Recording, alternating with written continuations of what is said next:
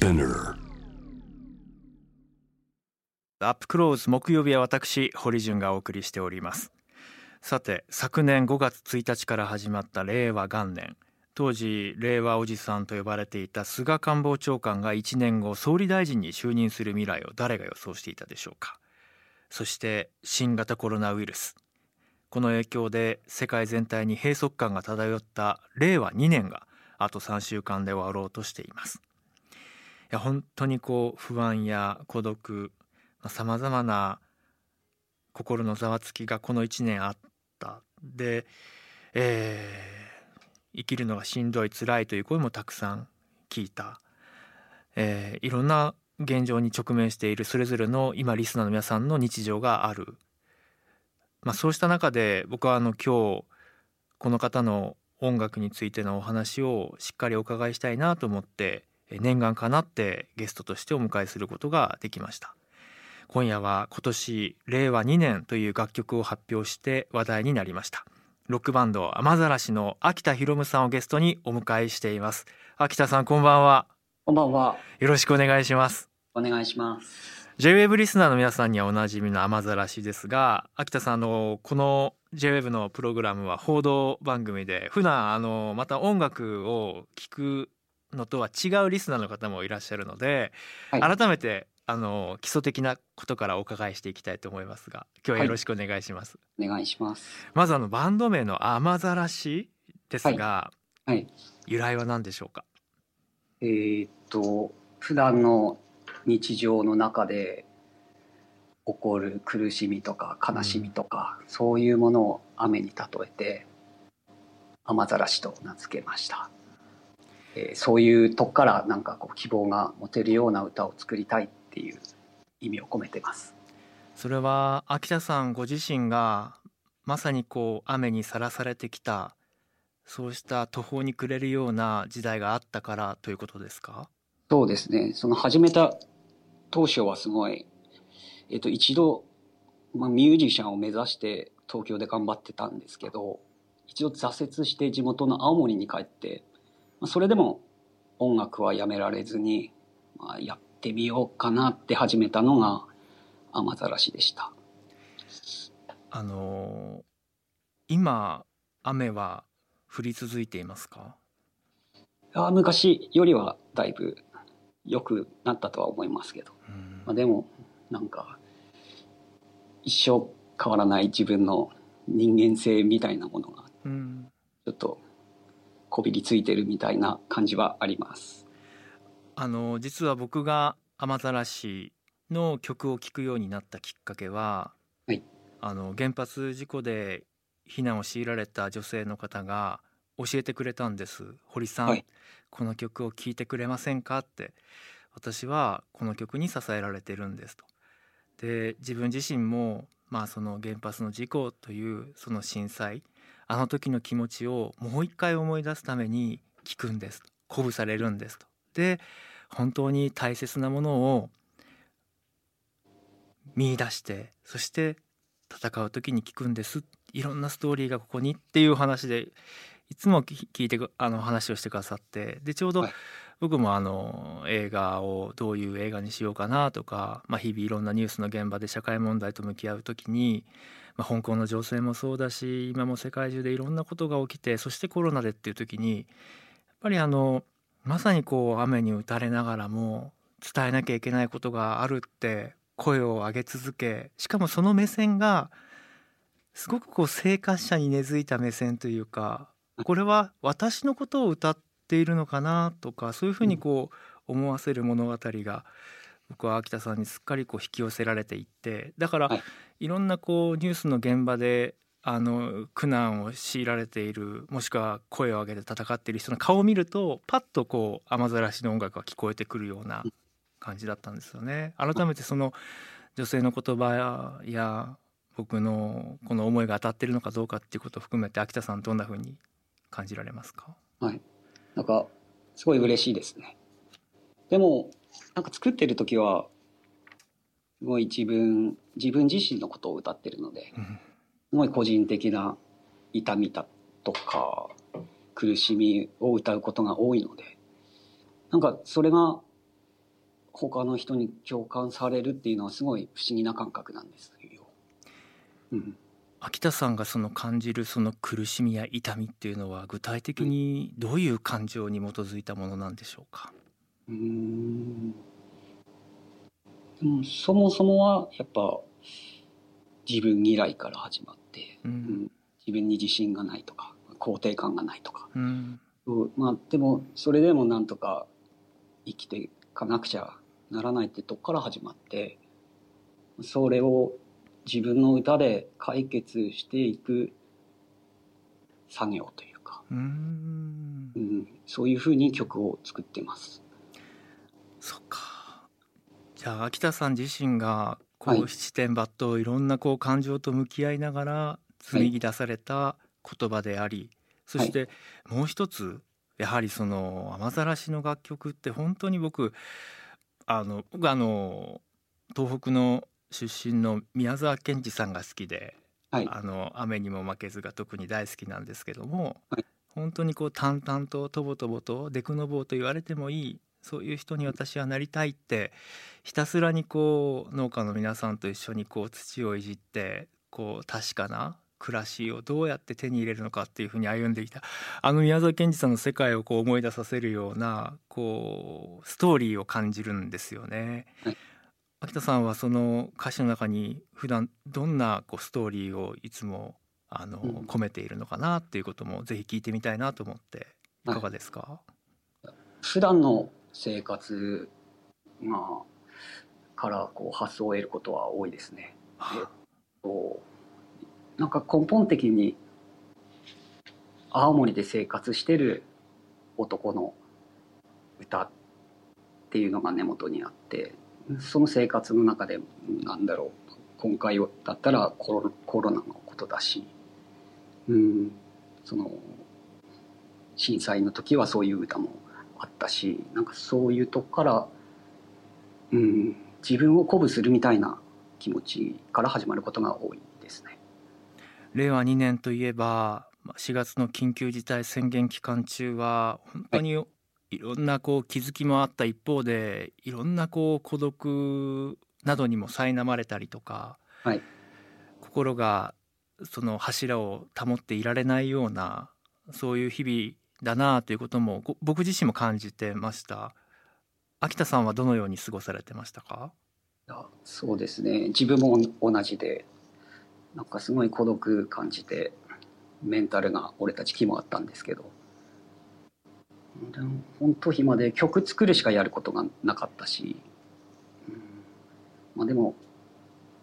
時間が経ってちょっと元気になってなんか音楽にかける時間が増えたというか単純に作るだけじゃなくて、まあ、録音する勉強だったりとか部屋でできたのでなんかそういうのもつながって今回のアルバムを自宅でレコーディングしたし、うん、そういう、まあ、なんか悩みながらももがいて前進できたかなっていう年でしたね。秋田さんがやっぱり青森に青森にいるその暮らしの中から見出した世界。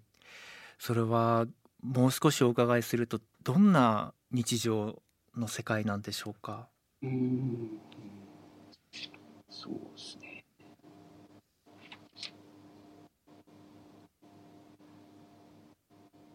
うん、なんかすごい取り残されたようなうん。気が自分自身は。うん、そうですね。なんか言葉にするの難しいんでうすけど。んうんちょうど来週16日水曜日に新しい EP「令和2年雨天決行」が発売されますよね。はいあのどんな思いを込めて作った曲になりますか？はい。えっ、と、すごい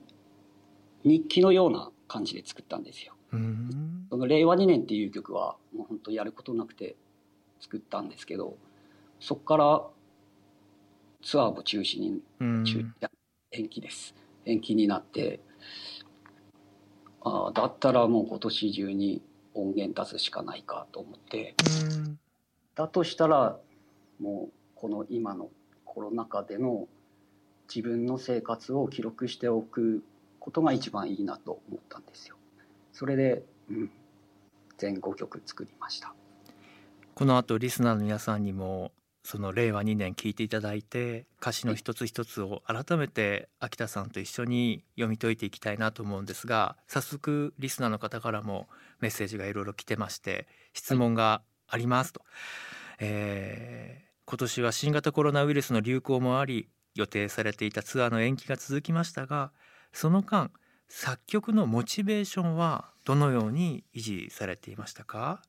まあ、そしてえー、今のはラジオネーム守さんからもう一方ラジオネーム前田さんからはコロナを憎みましたか？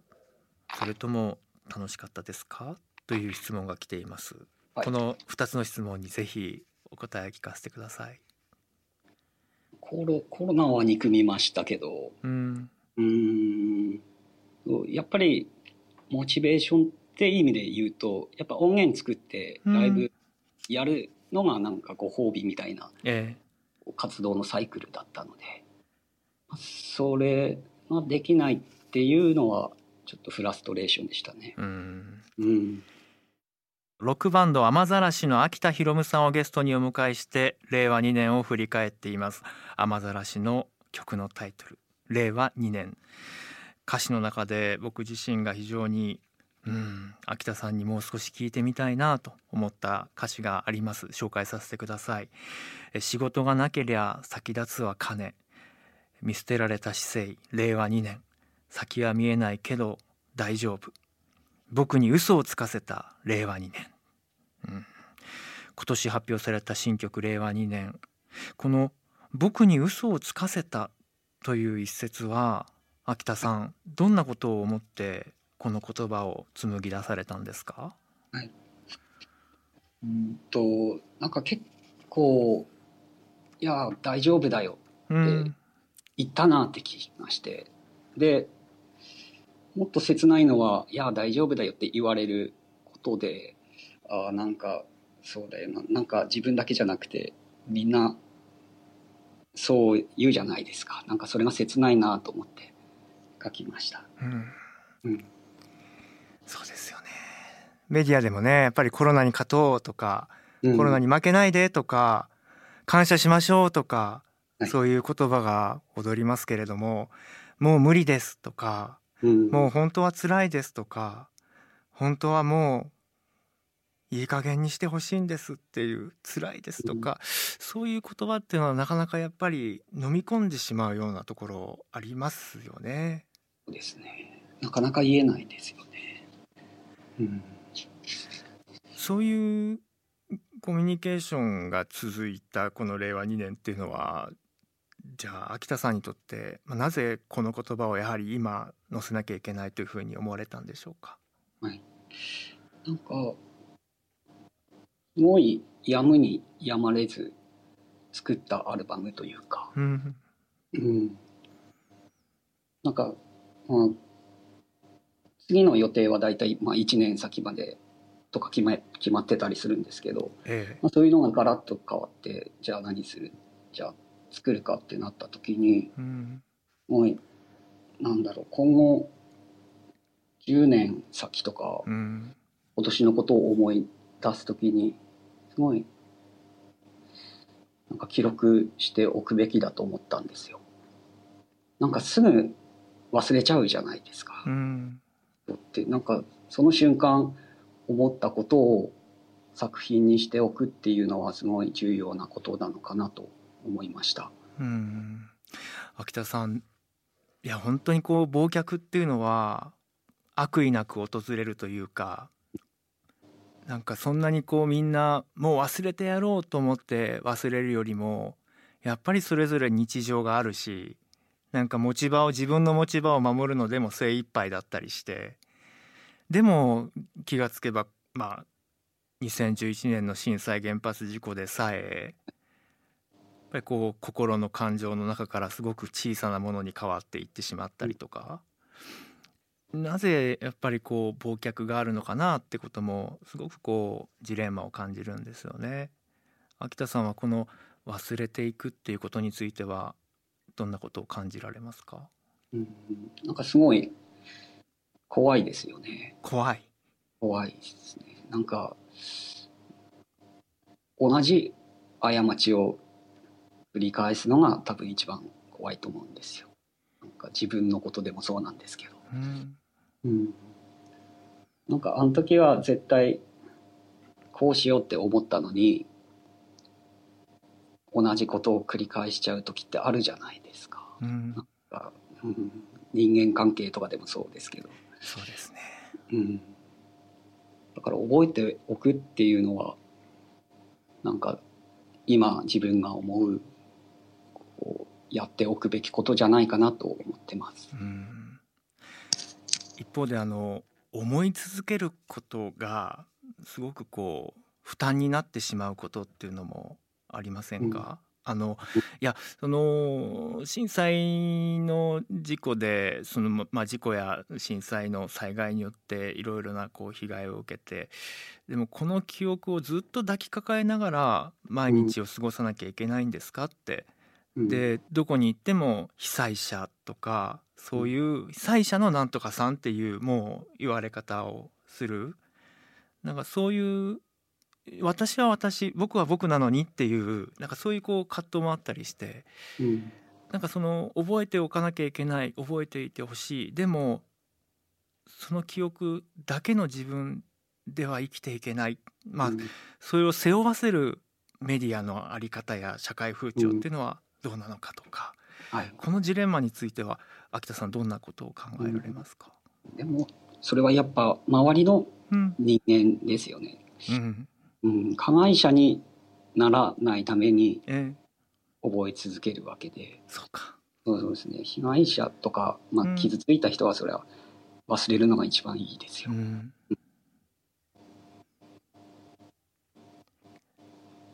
周囲の一人一人が考えるべきのことの一つの道ですね。はい。うんあの他にも皆さんに共有したい歌詞がたくさんありましてこれはその避難を続ける女性からも教えていただいたんですがあの古い SF 映画という曲があります。でこんな歌詞が出てきます。僕らが信じる真実は誰かの創作かもしれない。僕らが見ているこの世界は誰かの悪意かもしれない。人が人である理由が人の中にしかないのなら明け渡してはいけない場所それを心と呼ぶんでしょ？僕自身もあのメディアを通じて発信する立場として、まあ、この歌詞には大変興味を抱きました。明け渡してはいけない場所それを心と呼ぶんでしょって。で情報っていうのはひょっとしたら誰かがものすごくこうねじ曲げてもしくはそれほど強い意図がなかったとしてもその人の意思がすごく反映されるものでもあって。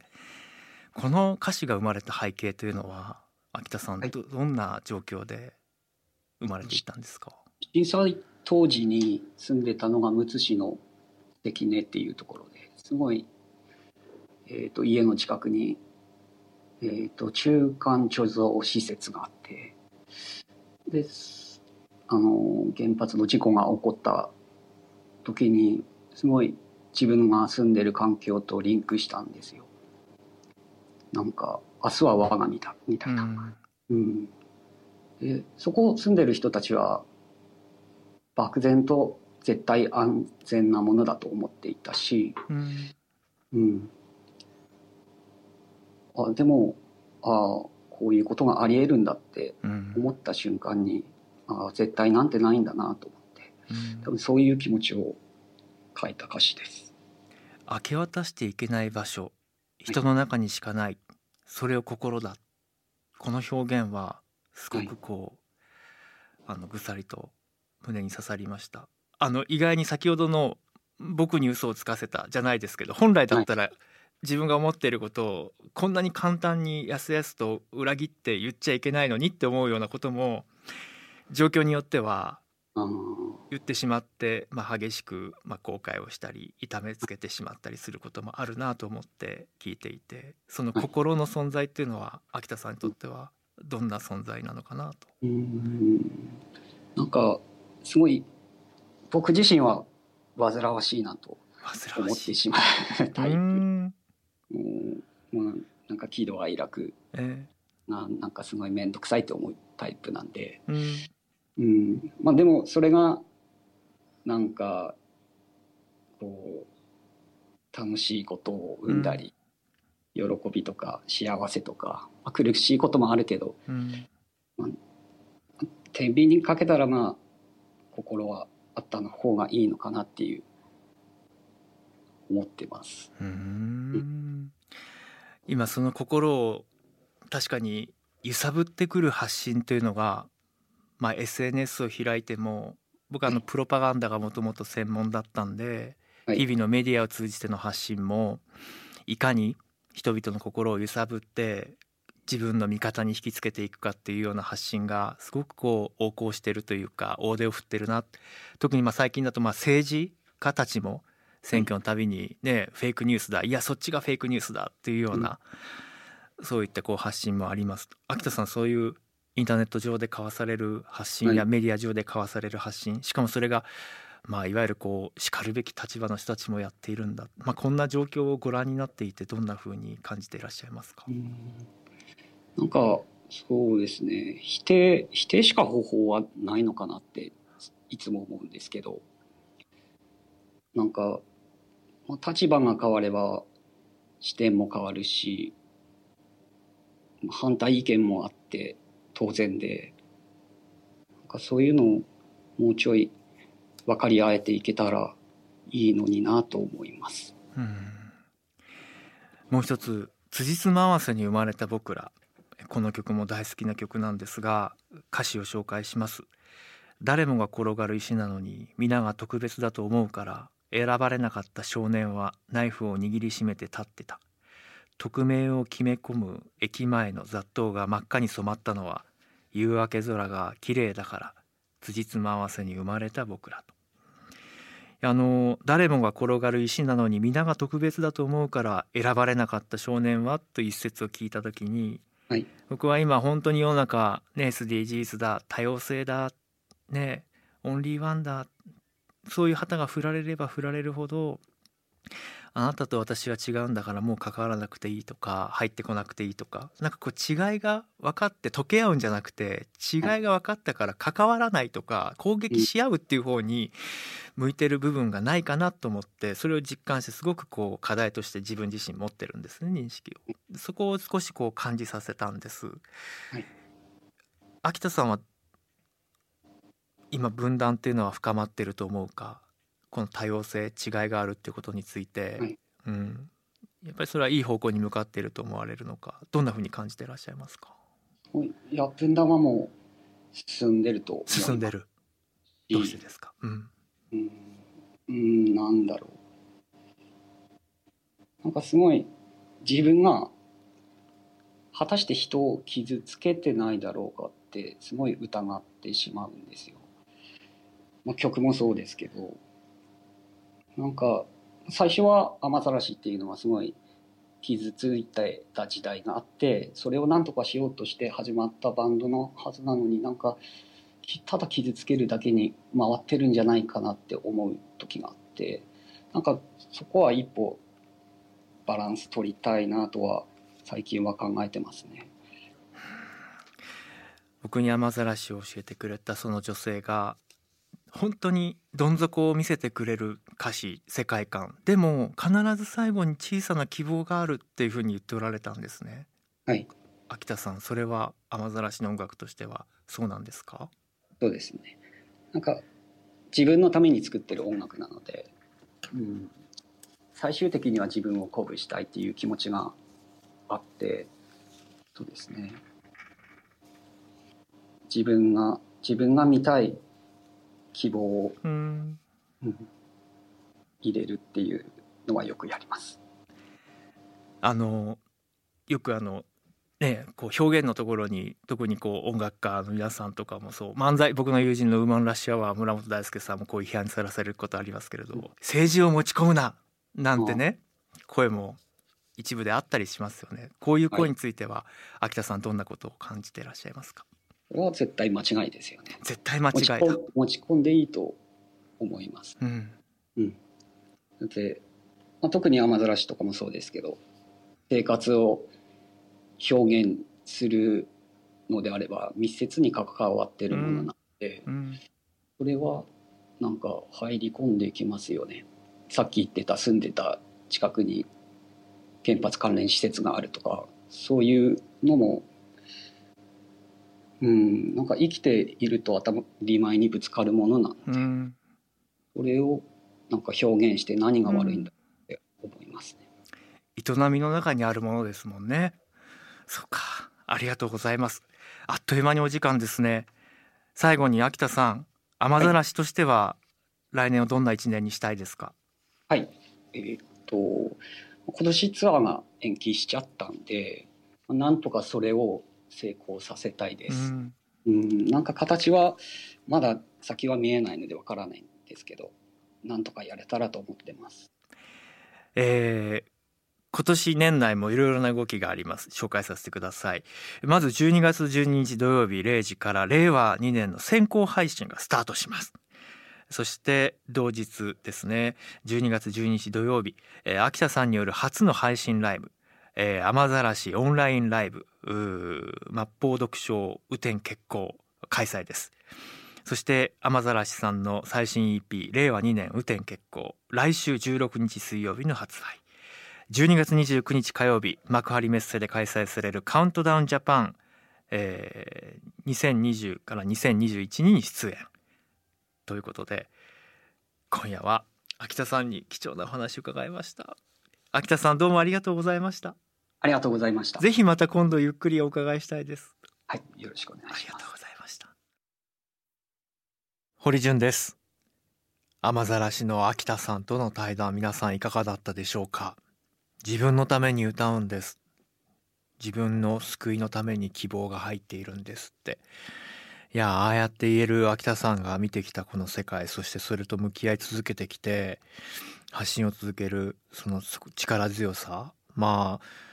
本当にまあ感謝ですよね。うん。しかもあの僕もコロナ禍ではどちらかというと頑張ろう勝とうというメッセージよりももうダメですとかもうしんどいですとかそういう声があれば送ってくださいっていうことを呼びかけてきたのでまあそのね僕に嘘をつかせた令和2年っていう、まあ、あの言葉うん。すごくあのそういうことをちゃんと言ってくれるアーティストがねいるんだなっていうことにこうすごくこう共感しましたし最後ね力強く「どうですか？音楽とかそういう表現に政治持ち込むな」っていう声についてはあったらはっきりと「それは間違ってます」って間髪入れず返ってきましたよね。なぜならその政治的なものっていうのがその別の何かではなくて日々のこう営みの中にあるからなんだっていうそこもすごくあの筋が通ってますし素直に受け止められますよね。政治って何なんですかって逆に問われた時に政治カテゴリーなんていうものはそもそもはね存在せずに私たち日々のこう社会の現象についてどのような対策を取っていくのかとかどんなところにニーズがあるのか困りごとがあるのかそれに対してどれぐらいじゃあ国家のね税金集めた予算を分配していけばいいのかとかそういうものがまあ政治であるっていう。まあだから秋田さんはね青森でね日々を生きる一人の男の日常を記録してそして音楽で伝えるんだっていうまさに報道のね現場でもよく生活者目線でとか政治でもね生活者目線でとか言いますけどね本当にこう淡々としたその日々の中の変化っていうのを表現できる力に感服しましたしもっと聞いてみたいなと思いました。ぜひあの年末にかけて雨ざらしの新しいさまざまな発信がありますしそして令和2年から今度は令和3年を迎えたこの1年皆と一緒に考えながら、えー聞きながら、えー議論しながら進めていけたらいいなと思っております。